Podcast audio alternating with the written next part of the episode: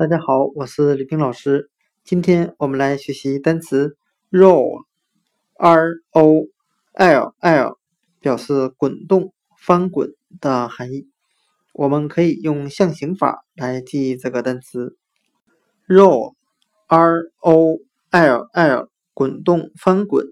我们可以把里面的 o 字母想象成一个圆形的车轮。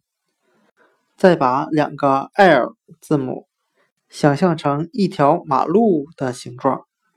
那今天所学的单词 roll，r o l l，滚动、翻滚，我们就可以把它想象成一个圆形的车轮在马路上滚动。